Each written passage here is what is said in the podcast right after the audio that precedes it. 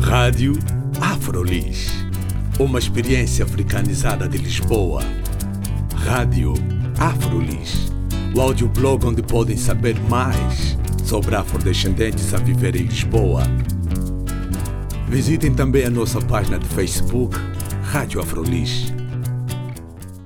Dom Eduardo, tu participaste agora aqui no, no segundo encontro de Crespas e Cacheadas. Uh, tu és um hairstylist. Como é trabalhar o cabelo afro? Trabalhar o cabelo afro para mim é uma experiência incrível. Eu costumo dizer que é a minha oficina, minha obra de arte, é poder todos os dias ter uma inspiração nova, né? Geralmente um cabelo afro nós cortamos com a mão livre, não uso pente, a tesoura é de mão livre.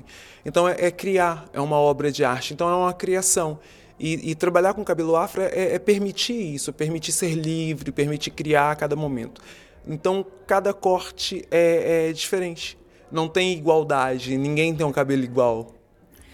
Ouvindo aqui as intervenções das participantes, muitas falaram em aceitar o seu cabelo. Tu já sentiste essa experiência enquanto cortavas o cabelo de alguém, enquanto tentavas fazer criar a tal obra de arte uh, no cabelo de alguém? Sentiste essa esse nascer de uma identidade ou aceitação ou mesmo até um, uma desilusão?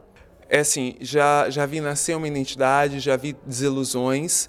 Uh, porque o marido não aceitou, o pai não gostou muito, mas no outro dia é aquele acordar diferente. Eu também passei pelo Big Shopping, eu cortei o meu cabelo. Pode dizer o que é isso, Big Shopping? Big Shopping é o corte total, é o corte, o grande corte em português, né, que é realmente cortar toda a química do cabelo.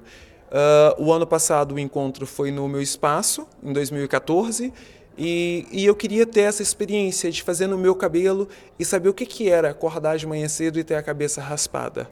Né? Já agora, onde é o teu espaço? Meu espaço é na rua Poiás de São Bento, número 128. São Bento, Lisboa, fica próximo à Assembleia da República. E nisso eu tive essa experiência. Então hoje, quando eu falo de um cabelo afro, quando eu falo de fazer a transição, quando eu falo do cabelo, eu falo de conhecimento, de causa própria. E depois outros clientes, é uma, é uma vivência a cada dia. Tipo, eu tenho clientes que que fazem e, e, ficam apaixonadas, descobrem uma nova mulher, uma mulher bonita, uma mulher elegante, uma mulher sensual. Né? E daí algumas nem querem mais seu cabelo grande. Eu tenho acho que cinco ou seis clientes que mantêm o cabelo muito curto porque estão super sensual né? e, e andam por Lisboa desfilando a beleza negra.